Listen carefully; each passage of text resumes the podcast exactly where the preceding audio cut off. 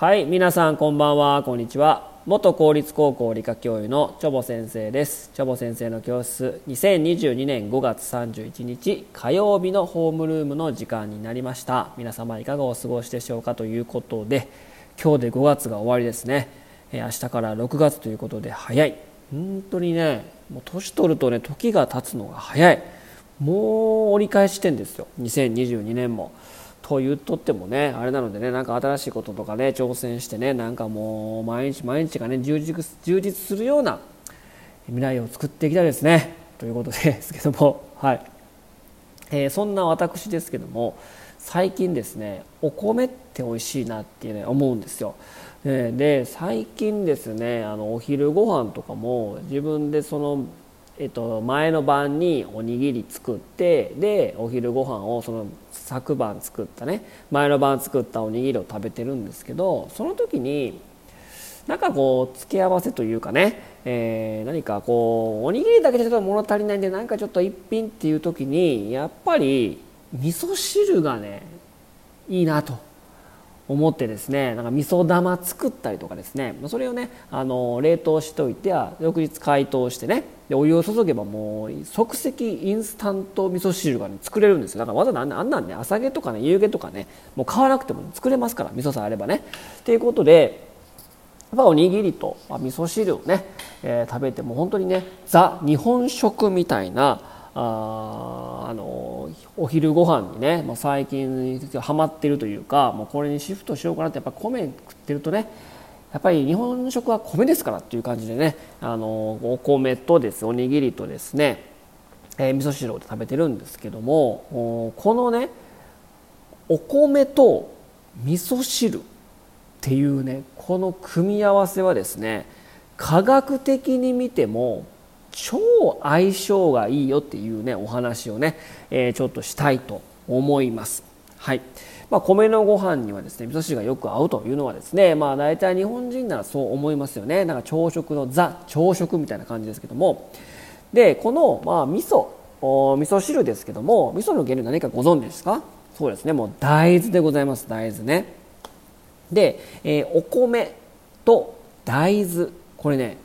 栄養学的科学的に見てねもうバッチリなんですね。で、まあ、日本の、ま、主食であるお米はですね、まあ、炭水化物を豊富に含んでおりまして、まあ、栄養バランスの優れた食品でございますね。で一方大豆はですね畑の肉と言われるほどタンパク質や脂質脂肪ね脂質を豊富に含んでいるということですね。だから米と大豆を組み合わせると三大栄養素である炭水化物とタンパク質と脂質がねバランスよく揃うんですよ。もう素晴らしい。もう三拍子揃ってるみたいなね。もう山田哲也とかもう柳田並みのねもう何でもできるみたいなね、うん、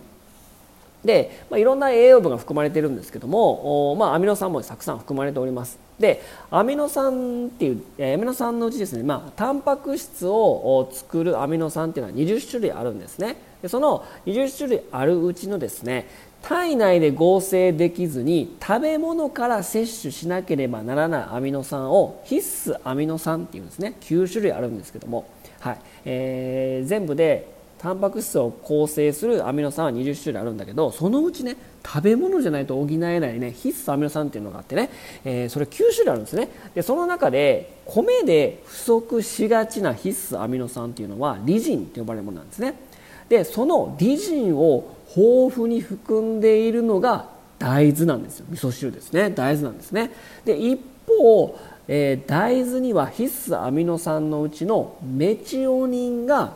少ないんですけどもこの米にはですねメチオニンがね豊富に含まれてるんですよ。なのでお互いの苦手な分野をねこう補ってるってことなんですよ。なので米と大豆を組み合わせることによってですね全ての栄養分が揃ってねもう完全体になるわけですよ。素晴らしくないですか？うん、もう大谷翔平やね。もう二刀流も超えてもう三刀流なんか四刀流なんかもよく分からんけど。もうそれぐらいねもう相性抜群だし、えー、全てのこう、ね、栄養素を、ね、補ってくれるね。もう相思相愛ウィンウィンなんですよね。うん。